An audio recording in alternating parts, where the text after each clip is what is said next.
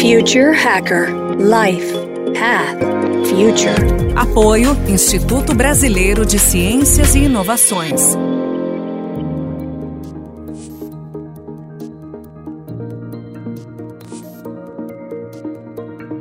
Olá pessoal, bem-vindo ao Future Hacker. Meu nome é André Chaves e temos aqui uma convidada muito especial, que é a Silvia Gomes Piva. Ela é fundadora da Now DDs é, Experiências Digitais para Profissionais Jurídicos. Ela é sócia responsável pela área tributária contenciosa judicial da GHBP Advogados. Mestre e doutora em Direito Tributário pela PUC, professora nos cursos de pós-graduação do IBT e da Universidade né, do Mackenzie.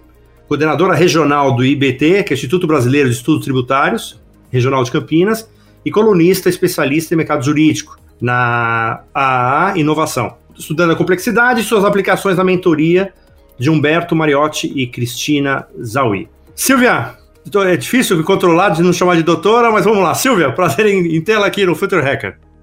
Valeu, André, obrigada. Pode dispensar assim o doutor aqui sem formalidades, até porque doutor é só quem faz doutorado, mas eu também não ligo para isso. Fique tranquilo, vamos só tratar informalmente.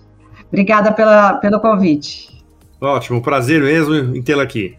Silvia, me diz o seguinte, eu queria que você falasse um pouco da tua trajetória, né, da tua, né, dessa vocação é, sua, principalmente nessa parte de inovação, né, de experiências digitais. Quando surgiu né, esse interesse por essas áreas ou foi desde o início da tua carreira? Bom, André, é legal essa pergunta e eu vou contar para você a, a, minha trajetória profissional é, do direito, ela foi sempre voltada para advocacia, para o mundo acadêmico, eu fiz mestrado e doutorado, mas depois do doutorado e depois que os filhos cresceram um pouco, eu sempre gostei muito da tecnologia e eu estava assim, quando olhava muito falando, ah, transformação digital, falava, tá, qual que é o conteúdo semântico de transformação digital? Porque eu fui da área de filosofia da linguagem da PUC e ficava tentando traduzir, tá, o que, que as pessoas estão querendo dizer? E eu comecei meio que uma jornada de pesquisar os conteúdos do que estava sendo dito para os negócios de uma maneira geral. Eu falava, onde é que isso vai pegar no direito? E aí eu começava a ver tendências. E aí eu comecei a buscar, a, a partir da filosofia da linguagem, uma conexão com a, as mídias digitais e a linguagem que nós passamos dentro da transformação, de como a gente se comunica, de como a gente interage. E aí eu comecei estudando sozinha, depois atrás de grupos, consegui um grupo incrível de WhatsApp, onde aprendi muito, onde a gente explorava técnicas de futurismo de uma maneira bastante aleatória, mas que me trouxe uma riqueza de conexão e diversidade, porque a gente falava com gente do Brasil inteiro, até de gente fora do país. Depois eu comecei a, a nessa jornada escrever sobre o assunto e comecei a fazer parte do Legal Hackers Campinas, que tinha acabado de, de iniciar o capítulo aqui em 2018, 2017 mais ou menos. E aí nós começamos o capítulo, junto, o Guilherme Leonel me convidou, comecei a, a, a, participar de palestras com ele sobre inovação no mercado jurídico, ele trabalhando sempre com o legal design, que é uma abordagem da linguagem e da transformação via metodologia do design thinking, trazendo o design para o universo do direito, então muito curso. E aí começou, e eu nem sei te dizer exatamente quando é, eu percebi que eu não estava mais é, fazendo advocacia tributária, que as pessoas estavam começando muito mais falando, Silvia, que legal isso que você está fazendo. Eu falo, ah, o quê, né? E a gente vai perdendo um pouco essa noção. E aí, com essa quantidade de, de cursos, eu fazia já alguns cursos no formato presencial, mas eu sempre tive a intenção de fazer algo online. E já fazendo as colunas lá para o AAA, inovação, eu comecei a, a, falar, poxa, queria fazer alguma coisa digital. E eles me incentivaram muito. A Silvia, pô, o direito precisa de coisa diferente, vamos fazer, faça.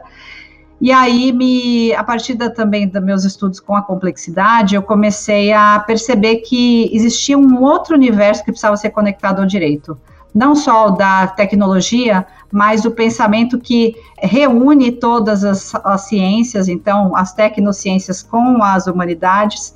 E aí eu falei, poxa, tem uma coisa muito bacana disso. E aí comecei a me especializar mais, aí fui cursar futurismo, aí faço ferramentas, aí eu vou fazendo milhões de conhecimentos e eu mesma fui conectando e aí fundei a Naldo Des para trazer essa conexão de saberes para o direito, numa abordagem assim, numa linha muito mais para o futuro, para nos ajudar a fazer essa jornada e deixar o, o profissional jurídico preparado para 2030. Essa é a verdadeira intenção. Então, eu não sei te dizer exatamente quando foi o start, mas de 2017 até aqui, eu estou numa jornada consistente que eu nunca mais consegui voltar direitinho só para o direito tributário. A, a área tradicional do direito ela tem um mix agora com a inovação e com todas essas outras coisas, trajetórias de futuro.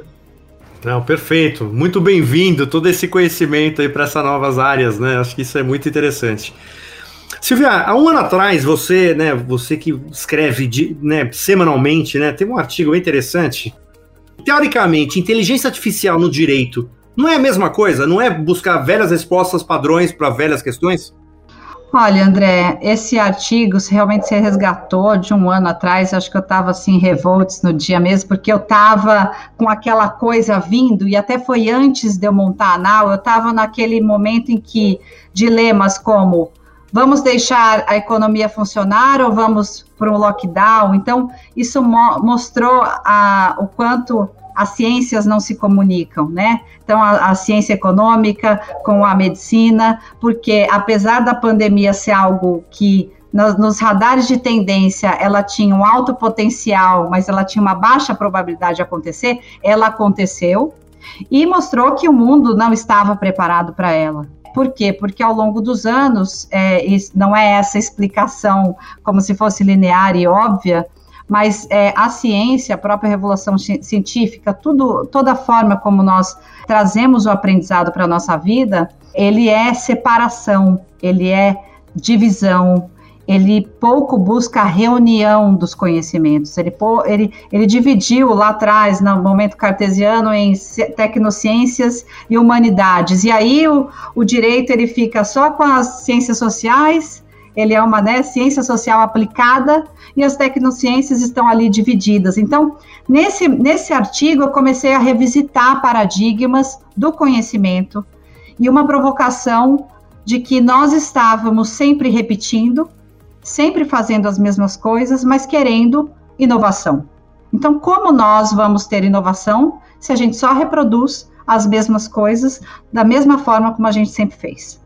E aí, quando você fala, você traz aqui a provocação da inteligência artificial, para mim, eu, eu, até falaria abaixo, eu falaria inteligência artificial, porque ela não é inteligência artificial. Então, ela é muito mais artificial do que inteligência. Então, apesar dela nos suportar em várias questões e nos suportar cada vez mais, a proposta é eu, enquanto ser humano, preciso interagir nessa equação, seja com qual, qualquer que seja a tecnologia, especialmente com a inteligência artificial. Porque quando a gente coloca a, a, a parte técnica, as ferramentas, fica tudo simples e tudo previsível. A grande complexidade é com o ser humano mesmo. A disrupção, a inovação, ela vem com o apoio das tecnologias mas o ser humano ele tem que estar interagindo nessa equação, porque ele é um fator determinante ainda para que isso aconteça. E, e assim, é, Silvia, assim, a inteligência artificial, quer dizer, está num patamar em alguns escritórios bem interessante, né? Substituindo, né, até algumas questões assim de alguns profissionais, né, que faziam avaliação de jurisprudência passada, estudos preditivos, etc, né? Você acha que assim no futuro ela pode substituir os advogados? Quer dizer assim, você ou isso já está sendo feito, né? Quando, ou, to, ou os advogados vão virar uh, legal data scientists, né? Qual é mais ou menos a tua visão sobre isso daí? Bom, eu sempre, é, né, as pessoas comentam, e aí, né, a inteligência artificial vai substituir os advogados? E a gente sempre fala que as tarefas repetitivas, elas são é, rastreáveis e elas podem, sim, ter etapas mais automatizadas um, um, profissional jurídico que não se preocupa com a cultura data-driven, que não consegue compreender e fazer boas perguntas para os dados, a gente sabe que ele, ele está em defasagem com relação a todas as propostas que estão acontecendo, desde é, melhores dados para a gente coletar e tomar decisões. Então, tudo isso já é um fato do presente o fato de você pensar que você vai ser substituído, para mim não é a preocupação a preocupação é como eu faço para ter mais criatividade, como eu faço para ter mais humano, ser mais humano. Eu é, acredito que o futuro da profissão jurídica não é a substituição pela inteligência artificial, é ele se encontrar como um designer de ideias para trazer soluções em conjunto com a inteligência artificial. Porque problemas da sociedade, quanto mais tecnológica, primeiro que tecnologia a gente sabe que ela não é resolução para os problemas, ela também cria outros problemas não previstos. E quando um profissional jurídico consegue, consegue perceber a importância que ele tem e quanto a sociedade ainda vai precisar dele, é que ele precisa se descarregar realmente dessa da questão mecanizada de preciso litigar, preciso resolver processo, preciso entender leis, para ele abrir a cabeça dele e falar assim: nossa, eu preciso criar, eu preciso criar soluções, e com isso ele vai se tornando um designer de ideias, designer de soluções, designer de serviços, e com isso ele consegue, junto possivelmente com novas ferramentas tecnológicas, seja com apoio de inteligência artificial, com apoio de dados, criar coisas melhores e mais efetivas para a resolução dos problemas da sociedade. Perfeito. Tem, um, tem uma pergunta aqui, você falando sobre isso, né? Não estava no script aqui, mas assim. Essa aqui é tranquilinha. Né? Assim, que às vezes a gente vê alguns ministros do Supremo, né? Que eles são tão literais, mas tão literais a lei, que aquilo, assim, aquilo não poderia ser substituído por uma computador. Você sabe que a gente tem é, hoje, né, um, uma, os julgamentos repetitivos, o rito dos repetitivos, a repercussão geral, que tendem a, a trazer mais uniformidade para os julgamentos, julgamentos mais com segurança jurídica, buscando uma padronização de tendências, né, daquilo que o tribunal disse. Mas ainda assim, tudo que se relaciona ao direito é extremamente complexo. Por mais que a gente mencione, olha, uma lei tão simples, Será que é simples assim? Porque é aquela coisa, o comportamento humano, se fosse simples, o fato de ter a lei já diria que o ser humano deveria obedecer, mas ele não obedece é meio que Freud, né? Pulsão de morte. Você sabe que você beber todo dia não vai te fazer bem, você vai lá e bebe. Você sabe que comer fritura não faz bem, você vai lá e come. Porque esses regramentos não é porque eles existem que nós, seres humanos, vamos obedecer. E tudo isso também, André, está ligado a contextos. Então, por mais que pareça muito simples, as pessoas falam, poxa, um direito consum do consumidor, parece que é tão mais fácil a aplicação. Mas o que a ideia, eu não acho que seja automatizar a própria decisão, e sim facilitar todo um fluxo de informações, de acesso, de processos, processos no sentido de infraestrutura mesmo, de procedimentos estruturados, para que essas coisas se resolvam num fluxo mais fluido. Então, por exemplo, hoje a gente tem é, Mercado Livre, né? Eu adoro falar do Mercado Livre, da própria Amazon, do eBay, que conseguiu resolver, tirar demandas do judiciário, porque dentro da plataforma desse portal de compras, você consegue resolver se uma pessoa não resolveu, não trouxe o seu, o seu produto, se ela não te entregou. Então você não vai até o judiciário para reclamar que um produto que você comprou veio com defeito. Você resolve facilmente, porque é uma plataforma que promove um, uma, um meio alternativo de resolução de problemas.